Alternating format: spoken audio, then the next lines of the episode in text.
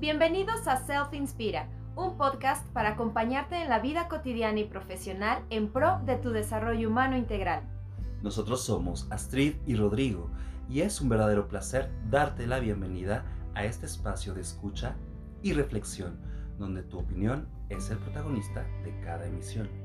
En cada capítulo de este podcast encontrarás un tema distinto en cada ocasión, siempre en respuesta a tus intereses, dudas y necesidades personales el cual abordaremos desde la perspectiva tanto del coaching como la psicoterapia. Para mantenerte en contacto con nosotros y ser parte de este podcast hecho especialmente para ti, síguenos en nuestras redes sociales en Instagram y Facebook como Self Inspira.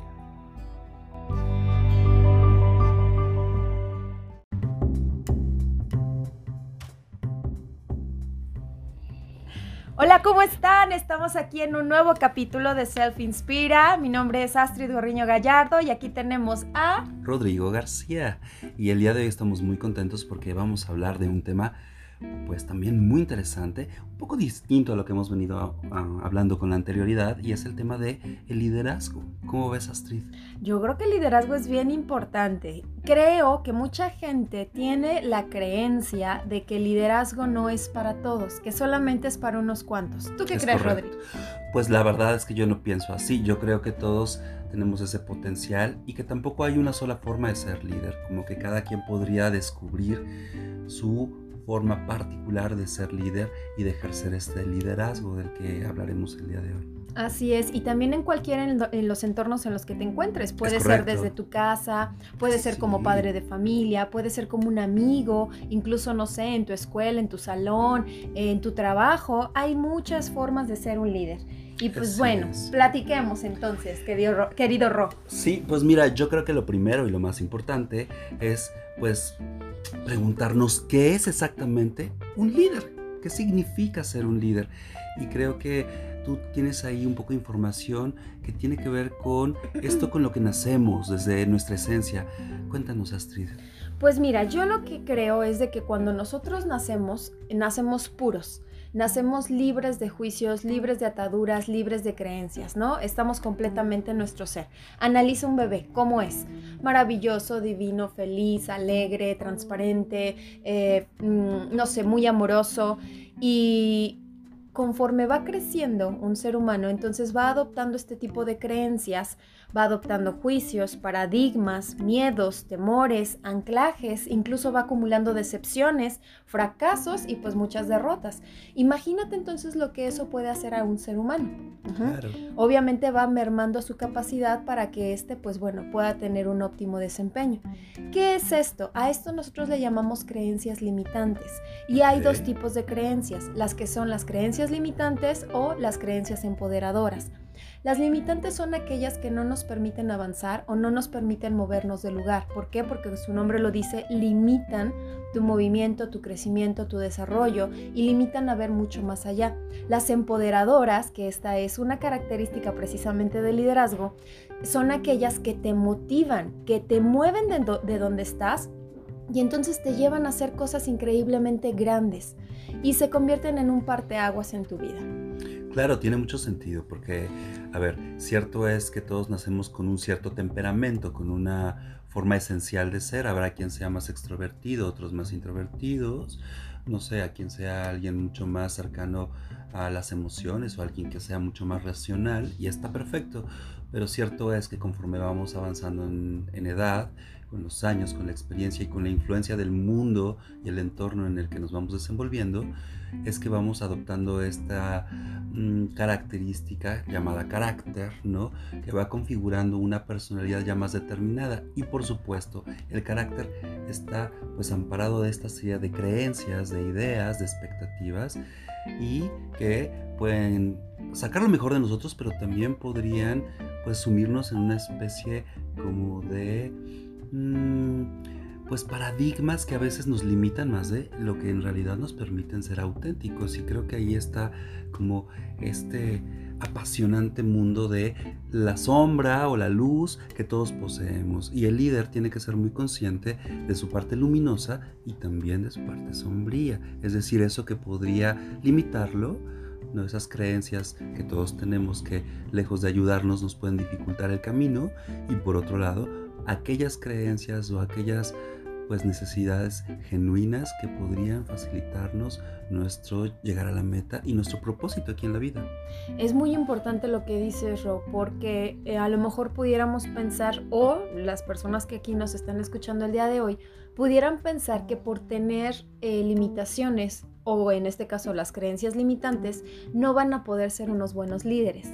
Y no, un buen líder también tiene creencias limitantes, pero ¿cuál es aquí la situación? Que un buen líder detecta esas creencias limitantes y entonces las lleva obviamente al máximo para poder trascenderlas. No quiere decir que un líder sea una persona perfecta, al contrario, o sea, un líder está en constante evaluación y es precisamente pues bueno, las características que les queremos compartir también el día de hoy para que sepan cómo es un líder. Es correcto. Recuerda, es importante que no dejes de ver tu propia personalidad, tu esencia, pero cierto es que existen algunas características que suelen aparecer en los diferentes tipos de liderazgo que hacia el final del podcast también hablaremos. Por ejemplo, un líder tiene carisma. ¿Pero qué es carisma? Bueno, el carisma es esta parte donde es una persona muy agradable, donde es una persona que intenta o, hace este, lo posible por interactuar con las demás personas. Es una persona muy agradable, eh, abierta, empática.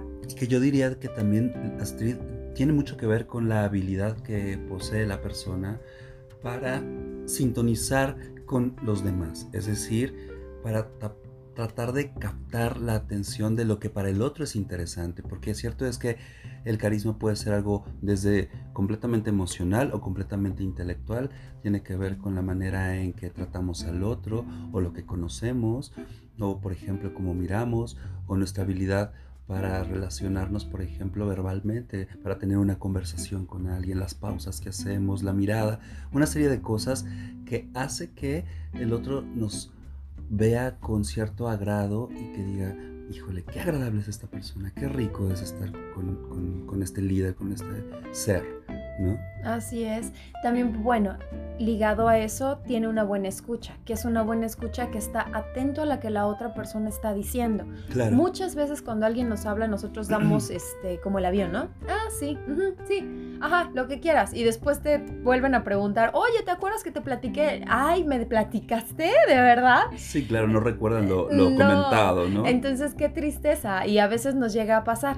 Pues un buen líder tiene una buena escucha, está atento también a los pequeños detalles, incluso con las cosas que dice y también las que no dice. Es correcto, porque el lenguaje corporal cuenta muchísimo para sentirnos escuchados y hacer sentir al otro verdaderamente atendido con toda nuestra atención, con todo nuestro cuerpo.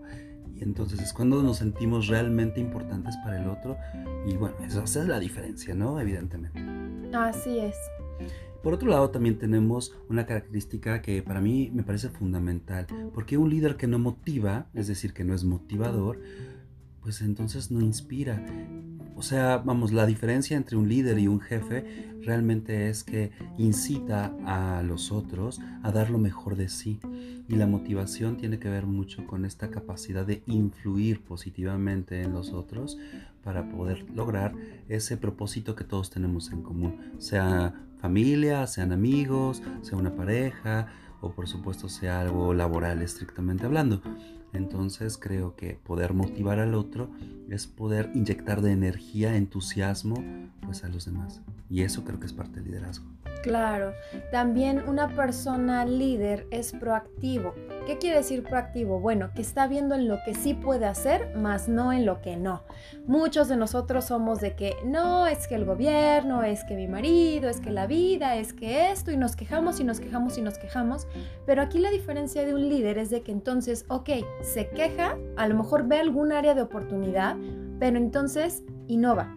¿Qué es lo que hace? Ok, propone esto no me está gustando y si hacemos esto, fíjate que esto está mal, entonces hay que arreglarlo. O sea, siempre está viendo de qué manera arreglar las cosas y eso es muy importante. Claro, porque es buscar el sí, cómo voy a hacer para que sí suceda a pesar de la adversidad.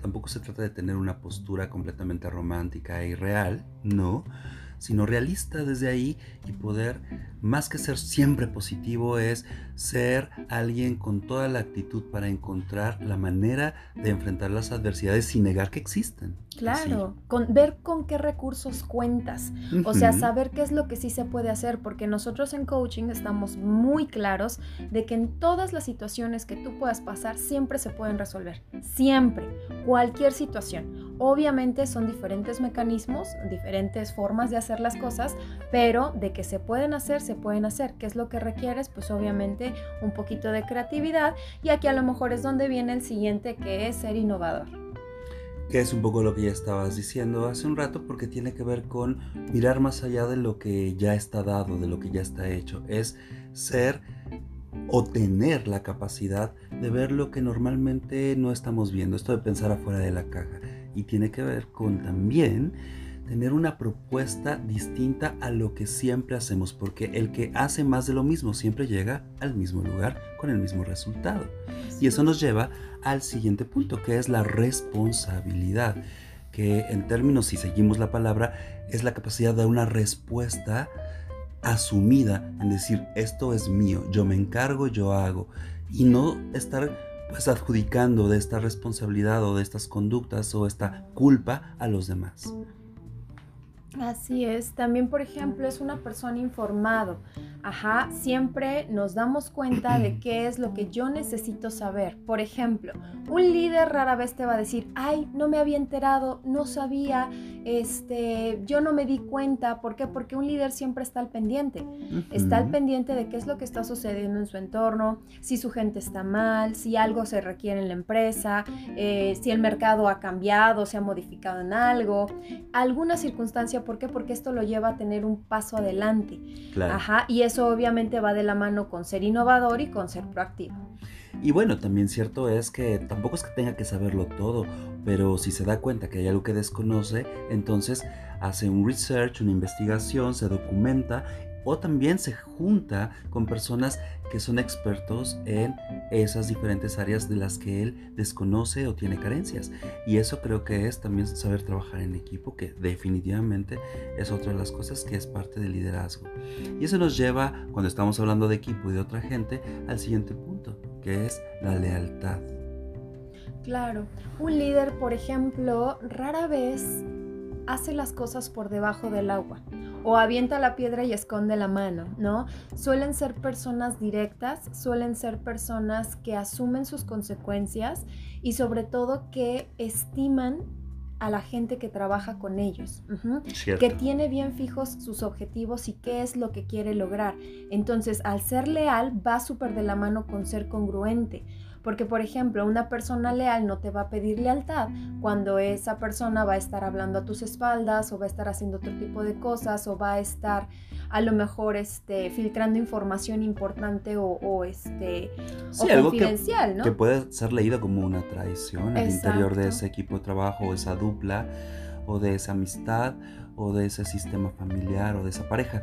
Y desde ahí creo que uno de los elementos que también tendríamos que tomar en cuenta es la capacidad de la empatía y de comunicarnos empáticamente. ¿Y esto qué quiere decir? Hemos escuchado mucho acerca de que la empatía es esta capacidad de ponerte en los zapatos del otro. Sí y no. Es decir, por supuesto que tiene que ver con esa capacidad, pero sobre todo es la habilidad que las personas vamos desarrollando de leer nuestras propias emociones y después poder leer las emociones del otro para sintonizar en términos emocionales específicamente con las otras personas. Y entonces sí podremos ver algo desde el punto de vista del otro, pero en términos, repito, estrictamente emocionales, porque no se trata de pensar igual que el otro, ni hacer lo que el otro haría. A ver, eso no se trata. Creo que lo importante es preguntarnos cómo se estará sintiendo esta persona en su situación, aunque sea completamente ajena a la mía. Poder hacer eso es poder ser empático. Ok. También suele ser, este, o más bien ver grande a su gente. ¿Qué tiene que ver esto? Bueno, un líder no va a ver chiquita a su gente, no va a decir, ay, pobrecito, eh, pobrecito de mi hijo, pobrecito de mi este, colega, pobrecita de la empresa. No, al contrario, siempre va a haber potencial ¿Qué es esto? Toda la gente, toda, absolutamente toda, Turro, yo, Astrid, este, acá las personas que nos están escuchando allá afuera en la calle, todas las personas tenemos capacidades para hacer diferentes cosas, pero el creer que lo podemos es una parte fundamental porque si yo no creo que sea capaz para poder hacer las cosas, entonces eso me va a afectar y obviamente no lo voy a poder lograr porque lo estoy pensando. Entonces un líder sí lo cree, un líder ve grande a su gente y un líder saca lo mejor de ellas. Como obviamente dándoles un buen feedback, diciéndoles, mira, tú eres muy bueno para esto, yo veo esto en ti, ah, yo aprecio mucho que seas de esta manera, oye, este, y si pulimos esta parte para que tú puedas ser mejor en esta otra parte, siempre los motiva a desarrollar sus capacidades y sobre todo a ver lo mejor de ellos. Y eso es ver su crecimiento y su desarrollo, lo cual implica al mismo tiempo dar un extra de sí mismo, es decir, un líder está dispuesto a remangarse las mangas, vaya, venga el pleonasmo de por medio, lo redundante, sin embargo es muy gráfico esta imagen, este ejemplo, porque es, está dispuesto a colaborar participativamente con su gente y hacer algo adicional a lo que normalmente se espera desde sus labores o desde sus funciones o desde el rol que juega, por ejemplo, en la familia o en la pareja o en la sociedad. Es da un poquito más de sí, es decir, comprometidamente y con satisfacción. Así es. Es un ser observador.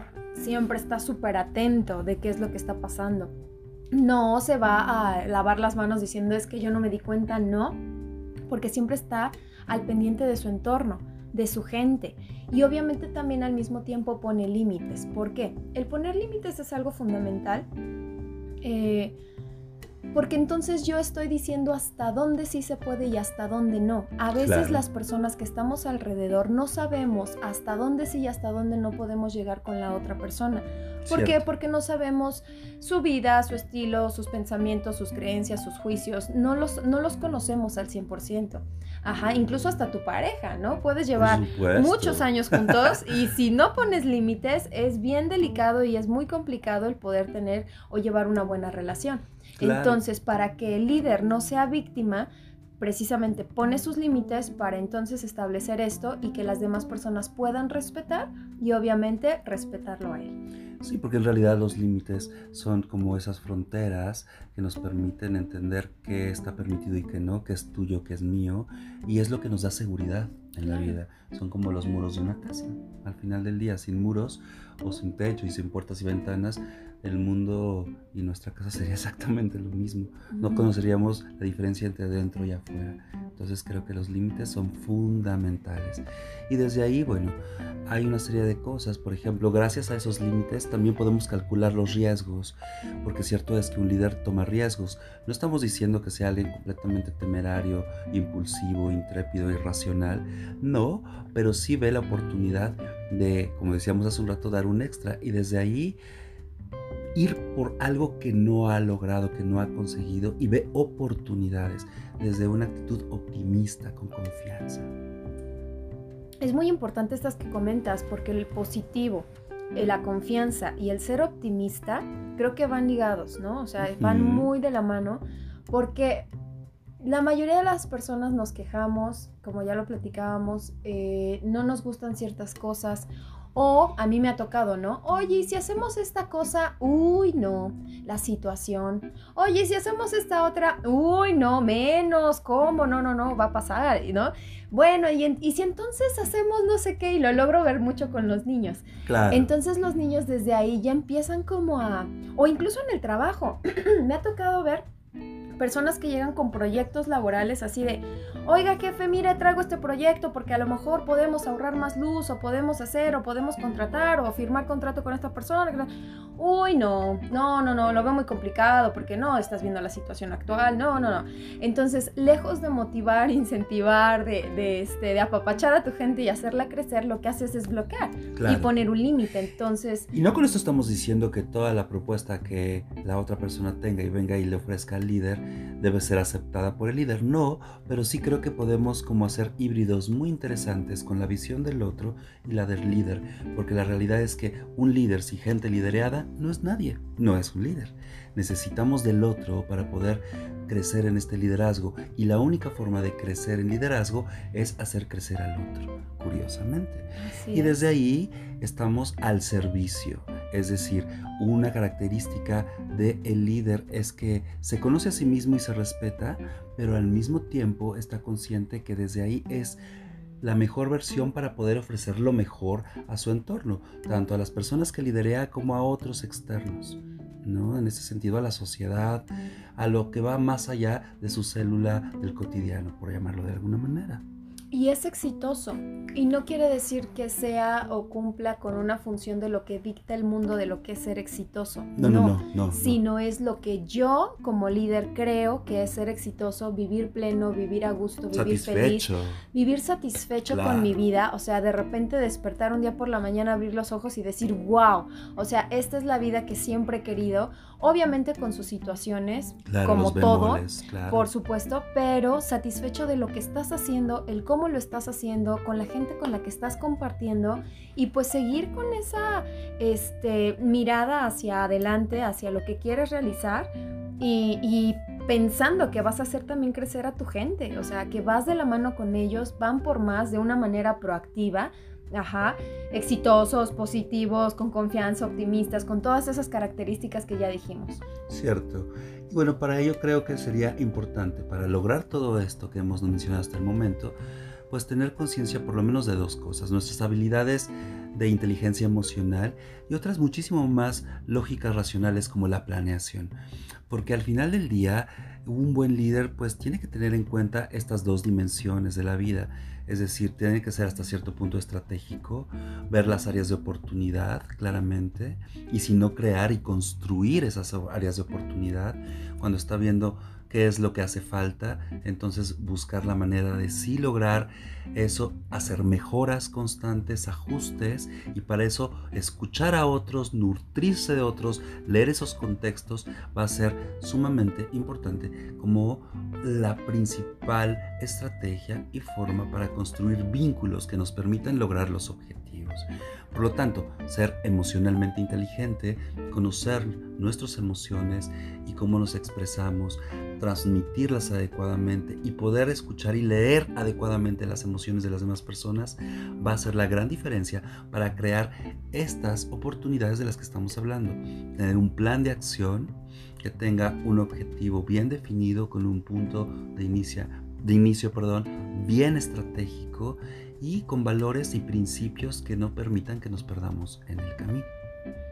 ¿Cómo ves, Astrid? Mira, esto de las metas y objetivos suena muy interesante, pero a lo mejor las personas que nos están escuchando puedan llegar a pensar que esto ya es demasiado estructurado como para llevar a la vida cotidiana.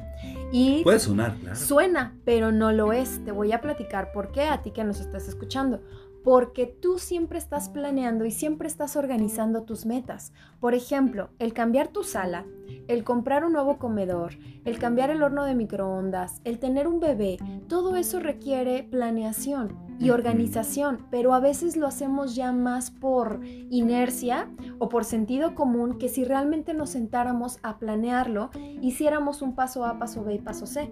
Cuando lo haces de esta manera es bien sencillo. ¿Por qué? Porque entonces te puedes dar cuenta, no sé, si quieres cambiar la sala, por ejemplo, cuánto te vas a gastar, este, cuánto tienes que ahorrar, en dónde la vas a comprar, este, eh, checar diferentes precios. Y son cosas que tú ya sabes y que tú ya haces. Entonces, sí, si tú crees que no eres un líder, si tú crees que no tienes las capacidades adecuadas para hacerlo, ¿qué crees? Tú en algún momento has sido un líder con alguien o para alguien. Así es que yo te invito a reflexionar esta parte. ¿Qué, ¿En qué etapa de tu vida fuiste ese líder? ¿Fue con tus amigos? ¿Fue en tu escuela? ¿Fue con tus papás? ¿O fue con tus hermanos? Piénsalo, analízalo y te vas a dar cuenta de que hubo una situación en la que tú fuiste un gran líder. Completamente de acuerdo. Y desde ahí, fíjate, eh, ya para ir cerrando, a mí me gustaría como mm, hablar un poquito y brevemente de un modelo de liderazgo que creo que puede ser muy muy importante y sobre todo muy adaptativo, porque un verdadero líder, claro, lo decíamos, es un modelo de inspiración, de motivación, por supuesto de reflexión, pero tiene que llevar a la acción. Y en ese sentido, tiene que aprender a leer a su gente o la gente con la que está trabajando o con la que convive y comparte el tiempo, sin perder de vista esto que acabas de decir, Astrid, que es el beneficio común, el objetivo, el por qué estamos implicados y por qué estamos colaborando o participando juntos en algo. Y creo que desde ahí conocer a nuestras personas con las que estamos mm, conviviendo todos los días, ya sea en el ámbito laboral o familiar o cualquiera de ellos, que ya hemos mencionado anteriormente, es sumamente importante porque así tú identificas las características que hacen únicos y valiosos a cada una de las personas con las que estás interactuando. Recuerda, para poder lograr las realidades, construir escenarios, tenemos que ver con que contamos con esos recursos, fortalezas, incluso las limitaciones, como decíamos al principio, que cada uno somos y tenemos, pero que podemos transformar. Y cierto es que cuando trabajamos colectivamente y cuando lidereamos a este colectivo, podemos tener resultados muchísimo más potentes y por lo tanto satisfactorios para todos y cada uno de los implicados. A mí me gusta, por ejemplo, mucho todos los ejercicios de team building porque ahí este, es un número de personas y en ese número de personas obviamente cada uno de ellos tiene cualidades, virtudes y defectos como todo. Pero lo que tú aprendes en ese tipo de actividades es de que cualquiera que sea tu capacidad es importante cualquiera. Si tú eres bueno para analizar, es perfecto. Si tú eres bueno para armar, es perfecto. Si tú eres bueno para mandar, es perfecto. O sea, cualquiera que sea tu habilidad o tu capacidad, es importante que uno, la conozcas, te des cuenta cuál es y sobre todo que la desarrolles y que la apliques, ¿no? Para eso es esto del team building, para ocuparlo, jugarlo y aprender de ello. Completamente de acuerdo. Y bueno, como les comentábamos, este modelo del que estamos hablando ah, para finalizar el podcast tiene que ver con un liderazgo llamado situacional. Y esto requiere que seamos muy conscientes del nivel de desarrollo en el que nos encontramos para cada uno de los escenarios o situaciones en las que nos desempeñamos. Puede ser en términos laborales o cotidianos como en la familia, ¿no? Y en pocas palabras hay cuatro niveles, digamos, Vamos a nombrarlos de la siguiente manera. El primero le vamos a titular como beginner, que son los que están empezando. En otras palabras, algo así como palitos 1, bolitas 2, ¿no? En el kinder. palitos y bolitas. Es correcto. Luego tenemos en un siguiente nivel a alguien que es junior, es decir, ya tiene cierto conocimiento, incluso alguna cierta experiencia que lo hace sentir más seguro, pero seguro también va a cometer errores. Y Posteriormente pasaríamos al tercer estadio, que es el senior, que es alguien que definitivamente ya tiene un poco de más expertise, de mayor seguridad también teórica o en conocimiento. Y por lo tanto podemos soltar como líderes un poquito más y asignarles algunas responsabilidades muy específicas. Sin embargo, es importante estar haciendo constante feedback, acercamiento y cómo vas, en qué te ayudo. Y si te das cuenta, el papel que el líder va teniendo en cada uno de estos diferentes estadios se va transformando. Y por último, el cuarto estadio es el que vamos a llamar master. Esto quiere decir que es alguien que tiene maestría, dominio de esa función o de ese papel que está desempeñando específicamente hablando. Ahora, por lo tanto, el liderazgo que vamos a tener ahí es completamente distinto. Prácticamente es como para esa tarea nuestra mano derecha. Y me gustaría poner un ejemplo que no tiene que ver con las organizaciones, que tiene que ver con los hijos, por ejemplo, y puede suceder en cualquier escenario, en cualquier casa, ¿no? en nuestra vida cotidiana. Por ejemplo, Astrid, yo sé que tú tienes hijos y por ejemplo, ¿alguna vez recuerdas la primera ocasión en que alguno de ellos tuvo que preparar alimentos por sí solos con sus manitas? sí. Y me imagino que cuando lo hiciste por primera ocasión, le ayudaste a un nivel beginner, tú como líder, sentarte a su lado y decirle, mira, a ver, las cosas se hacen así, haciéndolas tú primero, el pegado a tu lado y después dando la oportunidad que lo intentara por sí mismo, por sí misma, ¿es correcto? Así es, y también consciente de que se va a equivocar. Entonces, el hecho de que se equivoque no quiere decir, Patricio me hacía una pregunta la vez pasada, ¿no? Que qué pasaba si él se equivocaba o si él perdía. Entonces yo le decía, mira, es que eso es muy padre. ¿Por qué? Porque no pierdes, de todas maneras ganas. Claro. ¿Por qué? Porque estás ganando experiencia. Entonces me dijo, ¿cómo voy a ganar si estoy perdiendo, mamá? ¿No? O sea, a ver, mamá, explícame, porque no a entiendo. ver, mamá, por Entonces, favor. yo platicando con él, porque bueno, a él le gusta mucho el atletismo. Entonces, en el equipo donde están, este, en esa ocasión ganaron, pero en otras situaciones habían perdido, ¿no? Claro. Entonces me dice, estoy triste porque perdimos las, las veces este, anteriores a esta, ¿no? Y le dije, no, Patricio, o sea, al contrario, ganaste. Y me dice, no, mamá, perdimos. Le dije, no, ganaste experiencia. Claro, porque sin esos errores o esos fallos no hubiese logrado la satisfacción del logro que posteriormente obtuvo. Exacto, y entonces es hacerle ver, date cuenta qué fue lo que hiciste mal, dónde te equivocaste. En este caso de la comida, si la leche se te cayó, este, si la leche la, la volteaste de un solo trancazo, o si lo fuiste haciendo poco a poco, o primero pones el cereal y después pones la leche. O sea, es ir también permitiendo que ellos vayan experimentando de acuerdo a sus posibilidades y a sus capacidades. Es correcto. Y entonces con este pequeño ejemplo vemos claramente el papel de, en este caso tú como madre, cómo lideraste, cómo vas creciendo a él en desarrollo, porque le vas dando la certeza de que él va a poder que ahorita lo está intentando constantemente, que lo está intentando y seguramente cometerá algunos errores, pero para eso estás tú. Posteriormente, si vamos avanzando en los niveles de desarrollo, tú irás haciendo un paso hacia atrás para darle la oportunidad de que él lo vaya haciendo por sí solo cada vez con menor participación de tu parte. Pero eso no quiere decir que no estarás cerca para darle ese apoyo, ese respaldo y darle la seguridad que se requiere. Porque todos podremos ser máster en algunas cosas, pero la realidad es que seguimos siendo beginners en otras. Por supuesto. ¿no? Y entonces tenemos que ser muy conscientes que no hubiéramos podido si no hubiera sido gracias hasta cierto punto de la presencia de otros. Por lo menos viéndolos como ejemplos a seguir, aunque no nos hayan dicho ni cómo, ni cuándo, ni mucho menos, y hayamos sido mucho más autogestivos, la realidad es que siempre nos debemos a alguien más. Así que hay que ver. Y para esto ya, y para terminar, me gustaría, no sé, Astrid, hablar de ligeramente esto de las competencias, que a grandes rasgos son tres cosas, tres elementos, que no solo en las organizaciones, sino también en este ejemplo, por ejemplo, los hijos, son importantes de tener, que es el conocimiento, que es la parte, como digamos, teórica, cognitiva, la experiencia, que tiene que ver con lo que hacemos una y otra vez, y la actitud. Y las tres juntas hacen que una persona se sienta, se viva y sea competente para desarrollar pues cada una de las actividades que quiere, como Patricio en el atletismo o para servirse un cereal.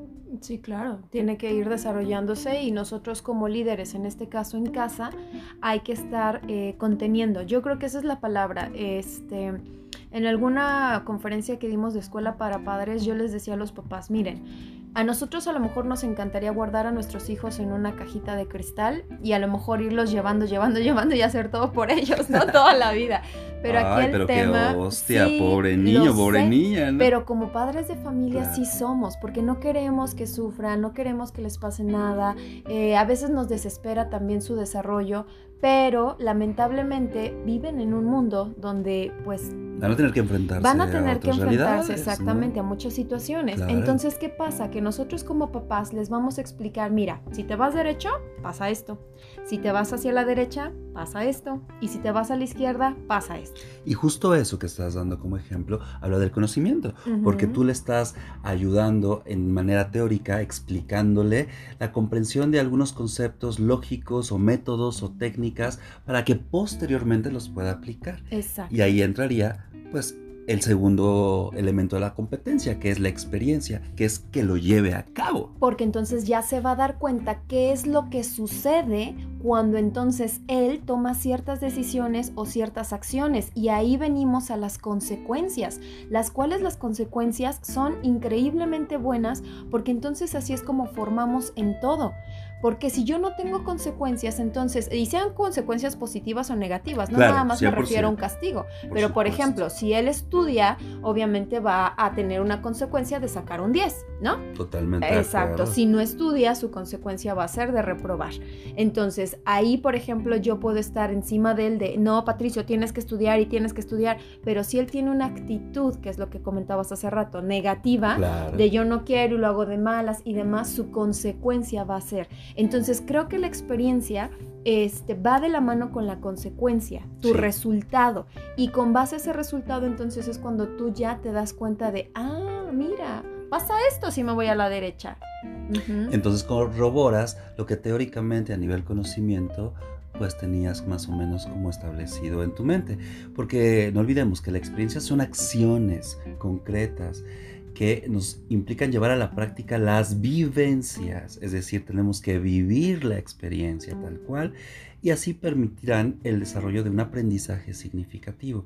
Recuerden que lo significativo tiene que tener un sentido personal y por más que nos lo expliquen, no va a ser realmente simbólico personalmente hasta que no lo vivamos en carne propia. No, y los papás decimos eso, ¿no? No, no, no, no hagas eso, te lo digo porque te quiero y porque no quiero que te pase. Ah, pues ¿qué Ay, pero la curiosidad es más grande. sí, claro. Hombre, pues sí, pues es la naturaleza de todo hijo y de toda hija, ¿no? Dímelo tú y te lo digo como papá nos volvemos controladores. Claro, y seguramente como líder en general, en términos no familiares, seguramente podemos adoptar este mismo tipo de ah, paradigmas o creencias, pero tenemos que también dejar que el otro aprenda por sí solo, generando hábitos, porque hacer una y otra vez observando la realidad y participando activamente en las acciones, como lo hemos dicho, al formar experiencia, es que ellos se van a ir construyendo y desarrollando a sí mismos. Y es que ahí le diste al clavo, Ro, porque entonces ahí vemos la diferencia entre un líder y entre un jefe,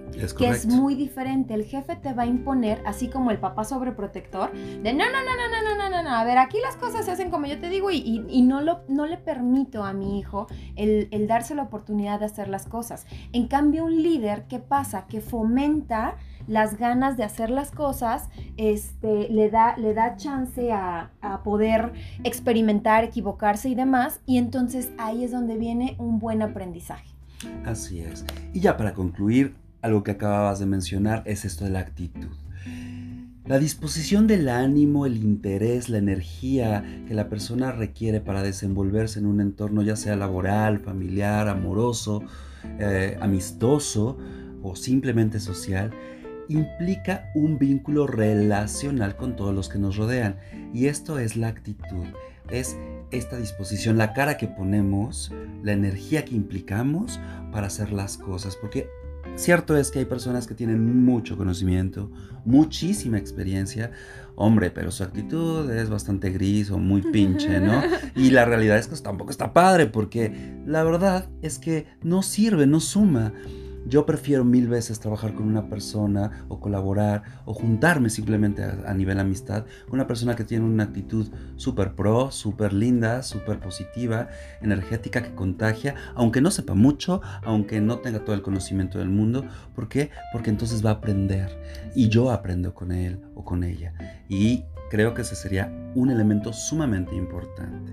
Así es. Y pues bueno, te queremos recordar que tú siempre puedes ser un líder, siempre que lo elijas. Chécate en qué área estás de, liderazgo. Analiza dónde has sido un líder en alguna etapa de tu vida y te vas a dar cuenta de que sí lo eres. Sí lo eres porque todos los seres humanos somos increíblemente maravillosos. Entonces, seguro que lo has sido. Y bueno, pues para despedirnos, por supuesto, como siempre, te invitamos a que nos hagas comentarios, que nos digas si te gusta, algunas dudas, preguntas y por supuesto de qué otros temas te gustaría a ti que habláramos en nuestros siguientes episodios. Estamos en contacto, súper contentos de estar una vez más contigo. Gracias por escucharnos. Recuerda, si crees que este podcast le puede ayudar a alguien más, comparte, ayúdanos a llegar a más personas, que eso, bueno, es la idea, ¿no? De, de poder ayudar desde donde estamos. Y, por supuesto, seguir compartiendo. Así que nos vemos en la próxima y saludos a todos y a cada uno de ustedes. Un beso totote, éxito. Chao.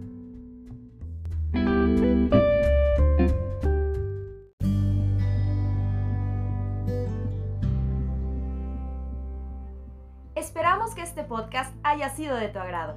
Para cualquier duda o comentario, escríbenos a nuestras redes sociales en Instagram y Facebook como Self Inspira. Compártenos tu experiencia y avances al dar respuesta a las preguntas poderosas del tema de hoy. Recuerda, es muy importante que nos cuentes de qué otros temas te gustaría que habláramos en nuestros siguientes capítulos. Nos escuchamos en la próxima. Saludos.